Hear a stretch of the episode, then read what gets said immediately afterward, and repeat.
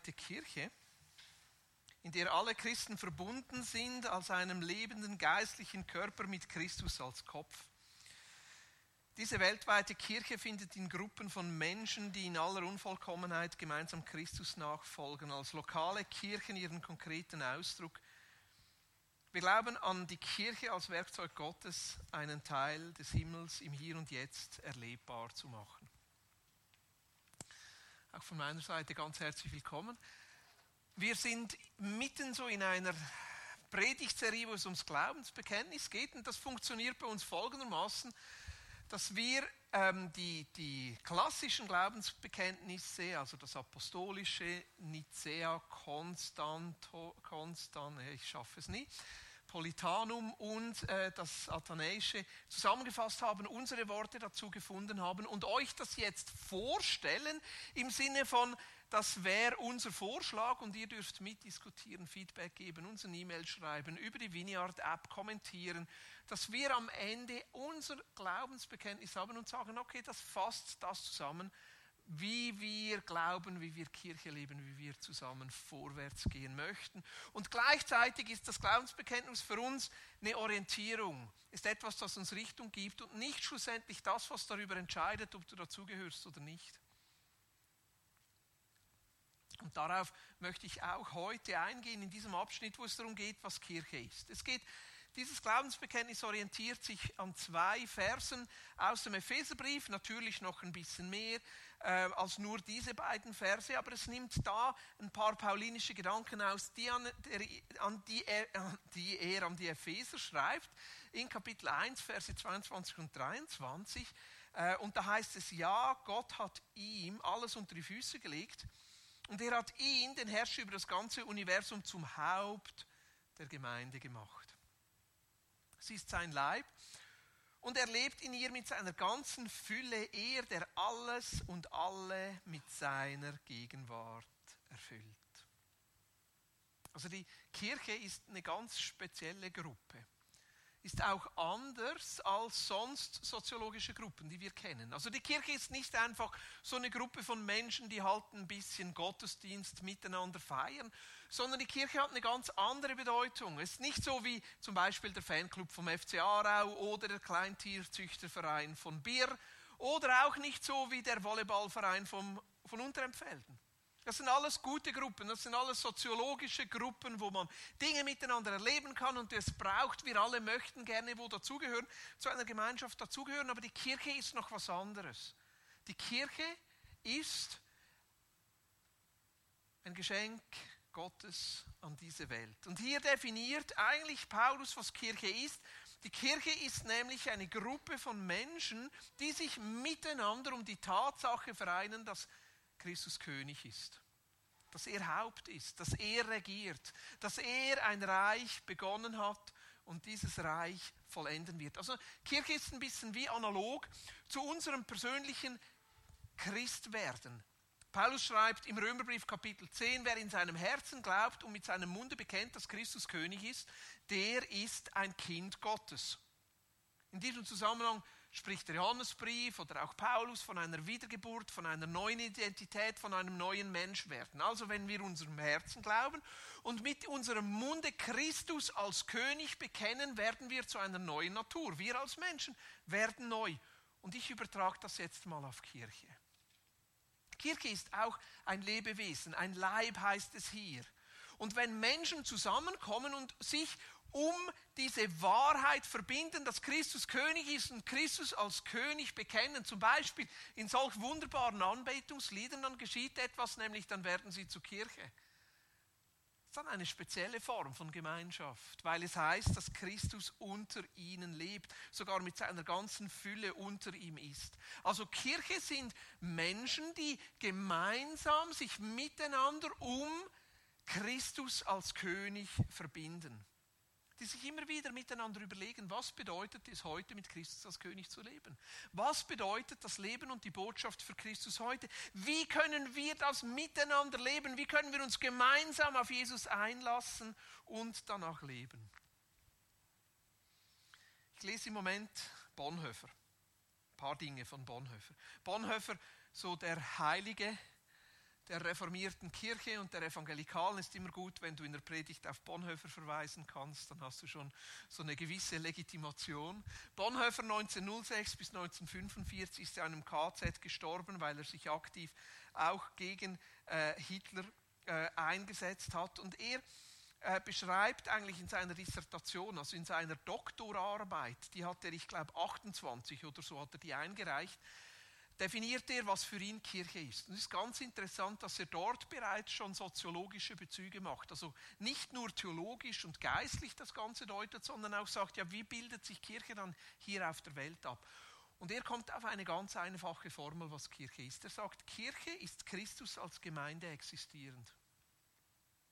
Kirche ist Christus, aber Christus in der Form von Menschen, die als Gemeinschaft miteinander dieses Leben von Christus hier in dieser Welt abbilden. Mir gefällt diese Definition. Also eigentlich, was Bonhoeffer tut, er nimmt Weihnachten auf und überträgt die Idee von Weihnachten auf eine gesamte Gruppe. Was ist Weihnachten? Weihnachten ist dort, wo Gott Mensch wird und als Mensch unter uns lebt. Weihnachten ist dort, wo Gott für uns fassbar wird, wo wir Gott erleben können. Weihnachten ist dort, wo Gott sich einlässt auf unsere Welt, auf unsere Realität. Er lässt sich vollkommen ein. Weihnachten ist dort, wo Gott nicht nur Mensch, sondern er wird Jude. Er wird Mann. Er wächst auf, Christus als Gottessohn wächst auf in einer ganz konkreten Kultur, ganz konkrete Sprache, Kleider, Essen, an einem ganz konkreten Ort. Das ist Weihnachten. Er wird ganz Teil dieser Welt, ganz Teil dieser Kultur. Aber nicht nur, dass Christus, also dass Gott selber in Christus aufgeht in dieser Kultur, sondern er challenged und widersteht der Kultur. Also ich meine, wenn wir das Leben von Christus betrachten, hat er vielleicht alle wütend gemacht, die man wütend machen konnte in dieser Zeit. Also zuerst hat er die Religiösen wütend gemacht, die Pharisäer und die Sadduzäer. Dann hat er die Reichen wütend gemacht, indem er gesagt hat, ja, also so wie ihr lebt, ist gar nicht gut. Dann hat er die, die Römer wütend gemacht, indem er plötzlich von einem neuen Reich und einem neuen Kaiser gesprochen hat. Ich glaube, die einzigen, die happy waren mit Jesus, waren die Armen die Ausgestoßenen, die Zerbrochenen. Also eigentlich im Weihnachtsgeschehen sehen wir beides. Gott, der selber Teil wird der Kultur und ganz in der Kultur aufgeht und gleichzeitig Gott, der der Kultur widersteht, sie herausfordert, sie hinterfragt und sagt, hey, eigentlich es geht besser. Was bedeutet das jetzt für Kirche heute? Also wenn Kirche heute Christus ist, das als Gemeinde hier lebt, dann bedeutet es auch genau diese zwei Ausprägungen. Auf der einen Seite ist Kirche ein Phänomen unserer Zeit, dass wir die Sprache unserer Zeit verwenden. Also ich meine, sonst müssten wir auf Aramäisch Gottesdienst machen. Wäre ein bisschen schwierig. Dass wir die, die, die Gewohnheiten, die Lieder, die Songs unserer Zeit verwenden. Dass wir das Essen unserer Zeit verwenden. Wobei ich habe nichts gegen Falafel. Und Fisch und Eier wäre alles in Ordnung. Aber zwischendurch eine Bratwurst und ein Rösti und so ist auch in Ordnung. Also, dass wir ganz Teil werden unserer Zeit und uns hineingeben in diese Kultur und gleichzeitig, dass wir ein Anstoß sind für die heutige Kultur. Herausfordern, hinterfragen, Widerstand leisten, anstoßen, weil das Kreuz ist eine unbequeme Botschaft. Und so soll Kirche immer beides haben. Vielleicht sollten wir hier ein bisschen zulegen, ein paar Leute wütend machen, ein paar Reiche, ein paar Politiker, ein paar Religiöse, so wie Christus zu seiner Zeit. Also Kirche ist der Ort, wo dieses Leben von Christus heute in einer kulturell angepassten Form immer wieder neu Gestalt gewinnt. So wie als prophetisches Zeichen, als Vorgeschmack auf das, was dann mal bei der Rückkehr von Jesus in Vollkommenheit kommen will. Also so wie ein Schmecken und ein Sehen. Dass Menschen, die noch nicht Teil der Kirche sind, in der Kirche erleben können, wie dieses göttliche Leben aussieht, dieses Miteinander. Und gleichzeitig auch herausgefordert werden für ein neues, für ein anderes Leben. Wir drücken das in unserem Glaubenbekenntnis mit folgendem Satz aus. Wir glauben an die Kirche als Werkzeug Gottes, einen Teil des Himmels im Hier und Jetzt erlebbar zu machen. Also Kirche ist dieser konkrete Ausdruck, wo andere Menschen sehen können, wie dieses Himmelsleben, wie dieses Jesusleben konkret aussehen könnte, wie Menschen das, das anfassen, wie das sichtbar wird, wie das erlebbar wird für andere Menschen. Ich habe von einer Kirche gehört, möchte euch kurz von der Kirche erzählen. Es ist ein bisschen eine crazy Kirche, weil die haben das Gefühl, dass ein Teil des Himmels immer ist, wenn verschiedene Kulturen zusammenkommen. Und die versuchen also wirklich miteinander und verschiedene Kulturen versuchen die Kirche zu leben. Da haben die zum Beispiel Schweizer und Deutsche in der gleichen Kirche. Ich meine schon nur, dass das zusammengeht, ist ja schon ein Wunder. Aber dann haben sie auch noch Leute aus Südafrika, Leute aus dem Iran, Leute aus Indonesien.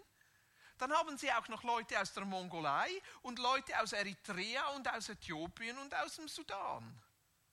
Und nicht nur, dass sie dann sagen, hey, das sind einfach verschiedene Kirchen im gleichen Gebäude, sondern sie sagen, nein, wir sind gemeinsam Kirche. Wir sind eine Kirche und wollen immer wieder schauen, wie diese Kirche zusammenkommt. Und trotz allen Herausforderungen haben sie bis jetzt nicht aufgegeben. Ich glaube, sie sind schon etwas mehr als zehn Jahre an diesem Versuch dran. Und dann regen sie sich wieder aneinander auf und dann den Kaugummis und dann Essensresten und dann schmeckt es wieder und dann werden die Regeln nicht eingehalten und niemand räumt auf. Und trotzdem, in dieser Kirche hat man gemerkt, wie diese Kulturen anfangen, Freundschaften miteinander zu leben und sich gegenseitig zu unterstützen. Ich habe ganz verrückte Geschichten aus dieser Kirche gehört. Ich habe zum Beispiel gehört, dass die dann plötzlich Wohngemeinschaften bilden, interkulturell, und die sich gegenseitig aufnehmen. Ich habe gehört, dass sie einander helfen bei den Schulden und einander die Schulden zahlen. Ich habe gehört, dass da plötzlich jemand ja, den, den, die Kleider verschenkt, die er nicht mehr braucht und weitergibt. Ich habe gehört, dass die einander helfen, dass die Kinder dann aus den anderen Kulturen, die ein bisschen Mühe haben, eine Lehrstelle finden und sogar in dieser Lehrstelle begleitet werden. Habe ich gedacht, hey, diese Kirche bildet etwas von dem ab, was Himmel auf Erde bedeutet. Weil ich glaube, im Himmel wird es nicht einen Ort mit den Schweizern und einen Ort mit den Deutschen und einen Ort mit den Eritreern geben. Weil das wäre ein bisschen langweilig bei den Schweizern. Ich glaube, da werden alle miteinander vor Christus sein und ihn anbeten. Und Kirche ist der Ort, wo das Miteinander schon jetzt abgebildet wird, auch als sichtbares Zeichen für diese Welt. Dass das eben Christus ist, aber auch als Herausforderung für diese Welt dass wir es nicht zu bequem machen und uns immer wieder dieser Herausforderung stellen. Und dann denke ich mir, hey, von so einer Kirche, da möchte ich mit dabei sein. Also Kirche ist Christus als Gemeinde existierend. Und ich glaube, das fordert uns auch ständig heraus, uns immer wieder neu zu verändern. Wenn sich nämlich die Zeit verändert, möchte Christus neu wieder Fleisch werden. Und ich glaube auch, dass Gott in Christus, als er hier gelebt hat, sich verändert hat. Ist ja nicht ein Baby in der Krippe geblieben, sondern wurde ein Kind, wurde ein Jugendlicher, wurde ein Erwachsener und hat sich sehr aktiv mit seinem Umfeld, mit seinem eben fortlaufenden Fleischwerden auseinandergesetzt. Und ich glaube, Kirche ist der Ort, wo man miteinander unterwegs ist und immer wieder neu versucht herauszufinden, wie können wir jetzt Christus leben in dieser Zeit miteinander, füreinander, aber vor allem auch für andere. Ich möchte euch noch von einer anderen Kirche erzählen. Die sind auch ein bisschen crazy, die andere Kirche. Die machen es zum Beispiel so, weil sie merken, dass Kirche etwas Unterschiedliches ist, dass sie ganz viele unterschiedliche Leute haben, die predigen. Die haben so sieben, acht Leute, die so im Laufe eines Jahres predigen. Die Hälfte davon sind Frauen. Und dann ist nicht mal so, dass in dieser Kirche nur Theologinnen und Theologen und Ordinierte predigten dürfen. Da dürfen sogar Leute predigen, die keine theologische Ausbildung haben. Und diese Kirche findet das sogar noch gut. Weil sie sagen, Weißt du, da kommen plötzlich unterschiedliche Sichten mit rein. Da kommen plötzlich Ansichten und, und, und, und, und Auslegungen mit rein, die, die vielleicht ein Theologe nicht gesehen hätte. Aber jemand, der mit beiden Beinen im Leben steht, nicht so wie die Theologen, die irgendwo abgehoben sind, da kommen plötzlich andere Dinge mit rein. Und dann laden sie zum Beispiel noch Gastsprecher ein aus anderen Kirchen, weil die auch noch etwas zu bringen haben. Und dann legen sie miteinander Bücher und lesen miteinander die Bibel und ringen darum, was das Leben und die Botschaft für Christus heute für sie bedeuten können. Da dachte ich, hey, bei so einer Kirche möchte ich mit dabei sein. Und hier heißt es auch in unserem Vorschlag für dieses Glaubensbekenntnis, wir glauben an eine weltweite Kirche. Ich meine, Teil von diesem Leib zu sein, der die Welt, die ganze Welt umspannt, ist schon cool. Hey, egal wo du hingehst, du findest Geschwister. Das ist mega cool. Findest auch immer einen Platz zum Übernachten. ist auch cool. Also was, was ist das schon für eine Organisation mit so vielen Ablegern weltweit, die so dezentral funktioniert und auch so unterschiedlich ist? Also wir Menschen haben eine Tendenz, Gruppen auch über Ausschluss zu definieren. Das ist so unser inneres Bedürfnis nach Sicherheit. Wer gehört dazu und wer gehört nicht dazu? Und wenn du dann zu einer Gruppe dazugehörst, da gibt es ganz, ganz interessante Untersuchungen dazu, werden wir alle die Gruppe, zu der wir dazugehören, aufwerten und die anderen Gruppen, wo wir nicht dazugehören, abwerten. Und das hat mit unserem Wunsch zu tun, wertvoll zu sein. Den haben wir alle. Also wir sagen dann, weil ich zu dieser Gruppe dazugehöre und weil ich wertvoll sein will, werte ich die Gruppe auf, wo ich dazugehöre, dann bin ich selber auch wieder wertvoll. Weil mein Wert ist auch ein bisschen, wird auch ein bisschen bestimmt zur Wert, wo ich dazugehöre. Ja. Deshalb ist es viel einfacher, Fan zu sein von eBay im Moment, die immer die Meisterschaft gewinnen, als vom FC Aarau. Aber wenn du dann Fan bist vom FC Aarau, versuchst du trotzdem dir ein bisschen Würde zu geben und sagen, ja wenigstens bin ich Fan vom FC Aarau und nicht vom GC. Also so funktionieren Gruppen. Und manchmal funktionieren leider so auch Kirchen, indem sie sich eher darüber definieren, dass man eben nicht so ist wie die anderen.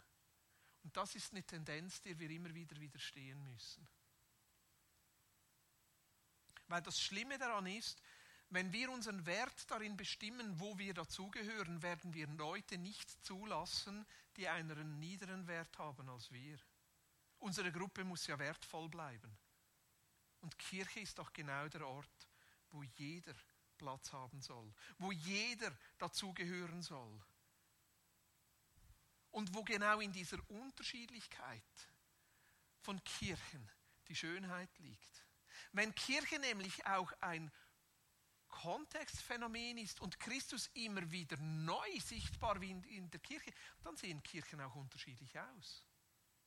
Ich habe da immer ein bisschen Mühe, wenn man von Himmelskultur oder Reich Gottes Kultur redet, als ob es eine Standardkultur gibt im Himmel und diese Himmelskultur dann genauso auf dieser Erde abgebildet wird. Weil das eben genau nicht die Idee von Gott ist, sondern die Idee von Gott ist, dass diese Himmelskultur immer wieder neu in dieser Kultur sichtbar wird, aber auch Teil dieser Kultur ist in dieser ganz speziellen Ausprägung, in ganz speziellen Flavor für die Leute zu dieser Zeit, damit sie auch anschlussfähig ist. Und so ist es völlig in Ordnung, dass es unterschiedliche Kirchen gibt.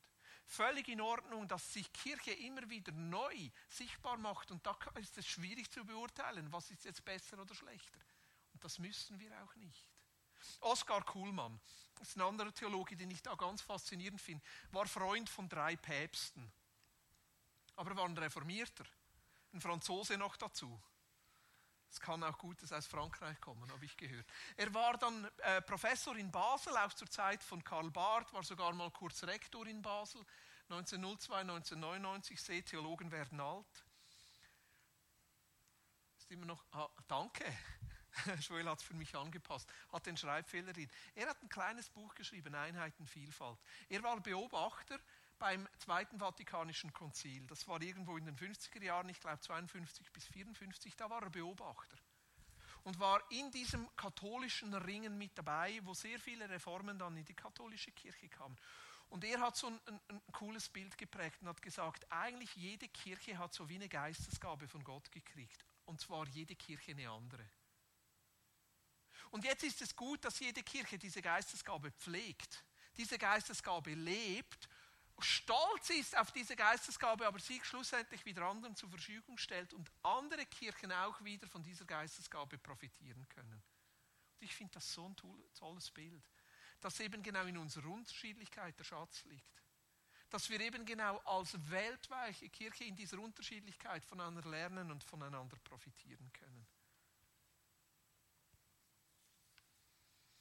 Wir sind Teil, als, hier als Kirche sind wir Teil von zwei Kreisen. Es gibt eine evangelische Allianz, äh, die ist ein bisschen evangelikaler ausgerichtet und dann gibt es noch einen ökumenischen Allianzkonvent. Dort sind alle Kirchen mit dabei, die, da, die, die dabei sein wollen. Das sind dann eher die Evangelikalen nicht so mit dabei, aber wir sind jetzt in beiden mit dabei. Ich finde beide spannend, beide unterschiedlich, auch in ihrer Ausrichtung. Dann beim Ökumenischen Allianzkonvent haben wir seit zwei Jahren das Projekt gemeinsam an der Messe, die es immer im Herbst gibt, an der Magenstand zu machen.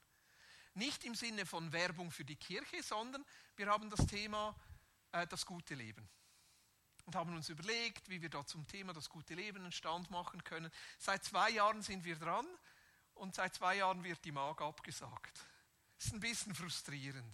Haben da so ein, eine Arbeitsgruppe, ein Vorbereitungskomitee, da ist äh, Joni mit dabei von der Mino, da ist Adrian mit dabei, das ist der katholische Priester hier in Aarau und da bin ich mit dabei.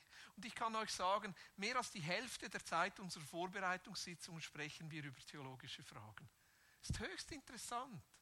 Sprechen wir über das Abendmahl, sprechen wir über Taufe, sprechen wir über Erlösung über Christus. Wirklich höchst spannend. Sorry, ich muss das Abendmahl vorausnehmen. Auferstehungskraft. Wirklich höchst spannend. Jetzt hat Adrian, der katholische Pfarrer, gesagt, hey, eigentlich wäre es doch cool, wenn wir über unsere Vorbereitung hinaus uns regelmäßig treffen könnten. Jetzt hat er einen Theologinnenstammtisch ins Leben gerufen. Die Idee ist, dass wir uns einmal pro Monat zu einem Bier treffen oder zu einem Tee ja, und wirklich miteinander theologische Fragen diskutieren. Ich finde das so cool. Weil es genau mit dem zu tun hat, miteinander und voneinander zu lernen, Unterschiedlichkeiten als Chance zu sehen. Oh hey, merci vielmals, danke. Ja. Und das macht diese, diese weltweite Kirche aus. Aber unser Glaubensbekenntnis geht noch einen Schritt weiter. Hier heißt es, diese weltweite Kirche findet in lokalen Gruppen ihren konkreten Ausdruck. Also auf der einen Seite ist Kirche ein Phänomen, das alle Menschen einschließt, die Christus als ihren Herrn bekennen. Alle Menschen, die mal gelebt haben, alle Menschen, die jetzt leben, die mal noch leben werden, alle Menschen schließt das ein. Das ist wie der weltweite, die universale Kirche, der weltweite Leib. Und manchmal treffe ich Christen, Geschwister, die sagen dann, ja weißt du, ich bin nicht mehr so in einer Kirche mit dabei, aber ich bin noch Teil des weltweiten Leibes und dann höre ich ein bisschen Predigt hier, ein bisschen Predigt hier und dann bin ich da mit dabei. Aber weißt du, so die lokale Kirche, das brauche ich nicht, ich gehöre einfach zur weltweiten Kirche. Meine Gedanken dazu? Blödsinn. Ich finde das Blödsinn. Ich glaube nicht, dass wir als Christ leben können, ohne verbunden zu sein mit einer lokalen Ausprägung, wo dieser Leib konkret wird. Wenn Kirche der Ort ist, wo wir miteinander darum ringen, wie das Leben und die Botschaft von Christus für uns heute praktisch lebbar wird, ja, wie wollen wir das alleine? Wie wollen wir alle diese Aufgaben, die das Neue Testament uns gibt, uns einander zu lieben, einander zu vergeben, einander zu tragen, geduldig zu sein miteinander, einander zu helfen. Wie wollen wir das erfüllen? Und damit will ich nicht sagen, dass die einzige Form von Kirche so eine Form ist, wo man Gottesdienst hat. Es gibt ganz unterschiedliche Formen von Kirche. Aber ich glaube, dass es Kirche erst dort zu einer Kirche wird, wenn ich lokal mit Menschen verbindlich unterwegs bin und mich da hineingebe. Und ich weiß, es gibt eine Ausnahme. Es gibt Menschen, die brauchen mal Pause. Es gibt Menschen, die sind verletzt. Es gibt Menschen, die brauchen einfach mal Abstand, bis sie wieder heil werden, bis sie ihre Form von Kirche wieder gefunden haben, wo sie sagen, ja, hier kann ich mich lokal mit dazugeben. Aber hey, die Ausnahme soll nicht die Regel sein. Ich glaube, dass diese Kirche sich immer wieder lokal konstituiert und miteinander Formen findet, wie dieses Leben, diese Botschaft von Jesus miteinander gelebt werden kann. Verbindlich. Wo Menschen sich hineingeben, sich herausfordern, sich formen lassen. Aber Kirche bedeutet auch mitformen, mitprägen, mit herausfinden, miteinander Christus für diese Welt leben. Ich habe von einer anderen Kirche gehört. Die versucht genau das im Moment, nämlich, dass sie miteinander ihr eigenes Glaubensbekenntnis schreibt. Und zwar nicht so, dass der Pastor einfach sagt, hey, so ist es und das glauben wir jetzt, sondern sehr miteinander versucht, das zu entwickeln. Die haben sogar eine App, wo das Glaubensbekenntnis dann abschnittsweise drauf ist, wo man die Predigen sogar nachlösen kann, wo jeder einen Kommentar schreiben kann. Und ich habe gehört, für die, die die App nicht wollen, die können sogar eine E-Mail schreiben. WhatsApp ist nicht so, aber E-Mail können sie schreiben oder nach der Predigt kommen und kritisieren, weil diese Kirche miteinander Kirche leben will. Und dann denke ich, so cool. Bei dieser Kirche möchte ich mit dabei sein. Und ich komme zum letzten Abschnitt. Hier heißt es, Kirche findet einen lokalen Ausdruck als Menschen, die in aller Unvollkommenheit gemeinsam Christus nachfolgen.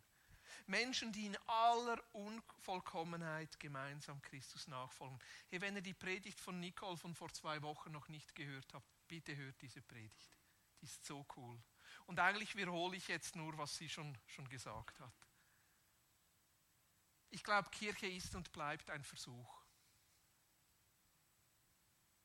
Kirche ist und bleibt unvollkommen und unfertig.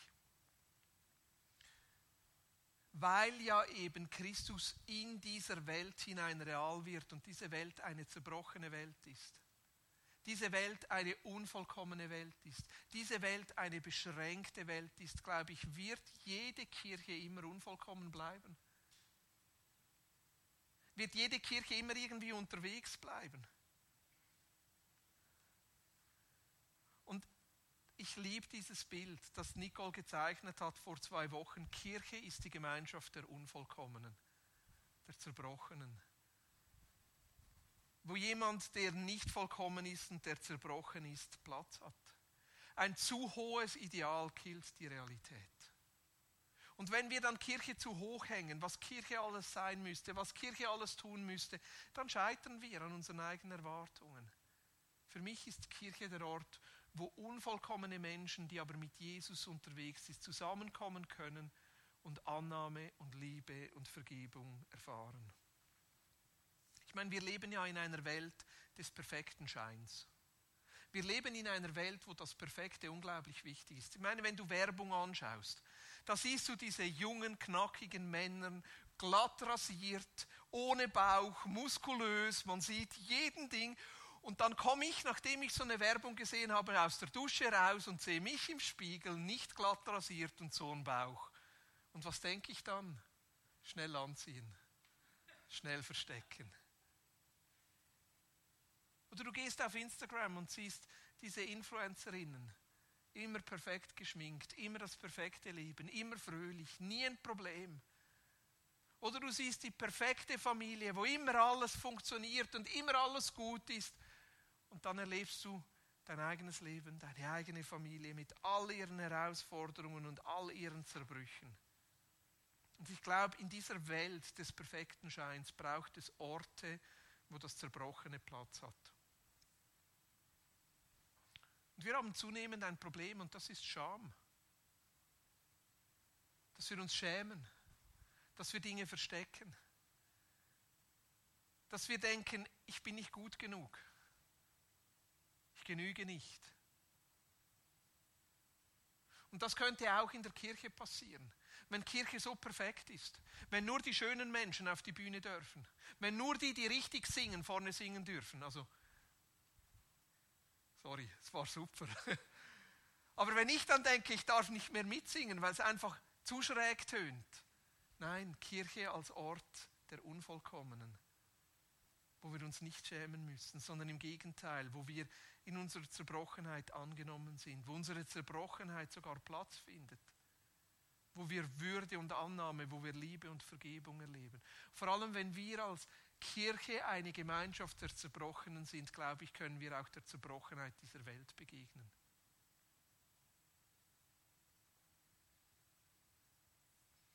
Wir glauben an die weltweite Kirche,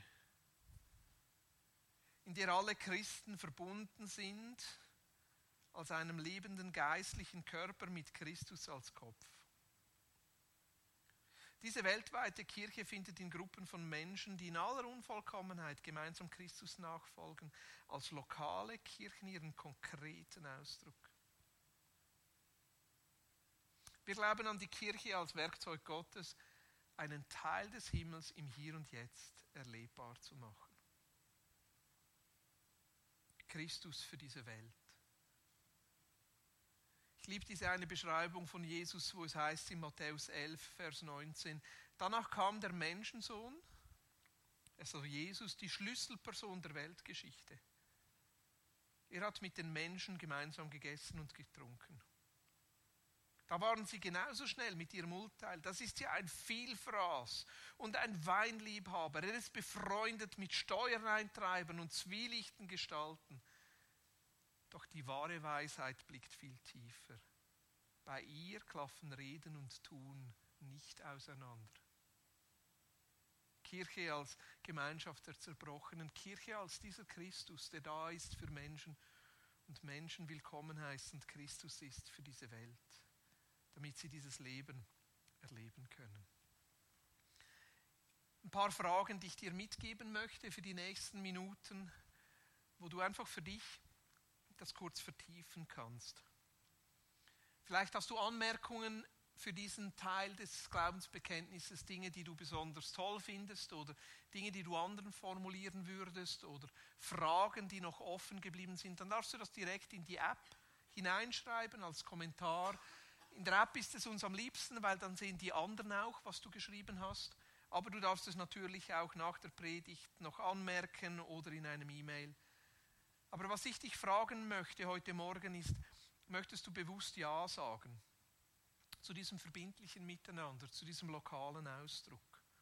Ich weiß, wir haben ein paar Gäste hier. Hey, das musst du für dich klären an deinem Ort und was für dich Kirche ist. Und vielleicht bist du hier und du bist dir wirklich unsicher. Welche Form von Kirche möchtest du? Du bist eingeladen, hier dabei zu sein und das mitzuprägen. Aber schlussendlich auch musst du deinen Ort finden, wo du mit anderen Menschen Kirche leben kannst. Möchtest du bewusst Ja sagen zu diesem verbindlichen Miteinander, auch bewusst Ja sagen zu dieser Gemeinschaft der Zerbrochenen? Kannst du Ja sagen zu diesem gemeinsamen Weg, wo wir immer wieder Christus, einfach Christus für diese Welt sein wollen? Wir machen ein paar Töne im Hintergrund. Genau, und einfach eine kurze Pause der Reflexion, wo du das für dich setzen lassen kannst. Und wenn du eine Anmerkung hast, dann darfst du das gerne in der App dann hineinnehmen.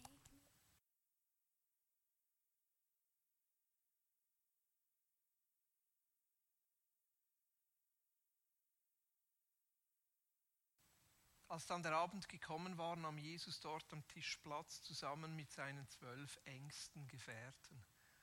Das war die Kirche von Jesus. Diese engsten Gefährten, mit denen er unterwegs war, Leben geteilt hat. Sie miteinander herausgefunden haben, was dieses Leben und die Botschaft für sie konkret bedeutet. Und Jesus lädt sie ein zu einer Sabbatfeier, zu einem letzten Zusammensein, wo sie diese Form von Kirche miteinander nochmal gefeiert haben. Als dann der Abend gekommen war, nahm Jesus dort am Tisch Platz zusammen mit seinen zwölf engsten Gefährten. Sie waren miteinander unterwegs in all diesen Jahren. Und dann ab Vers 26 heißt es, während sie weiter aßen, nahm Jesus das Brot und pries Gott dann brach er es, gab es seinen Schülern und sagte, nehmt es, esst es, das ist mein Körper. Er brach es und sagt, dies ist mein Körper. Ich glaube, es ist sehr bewusst, dass Paulus im Epheserbrief dann sagt, Kirche ist der Leib Christi.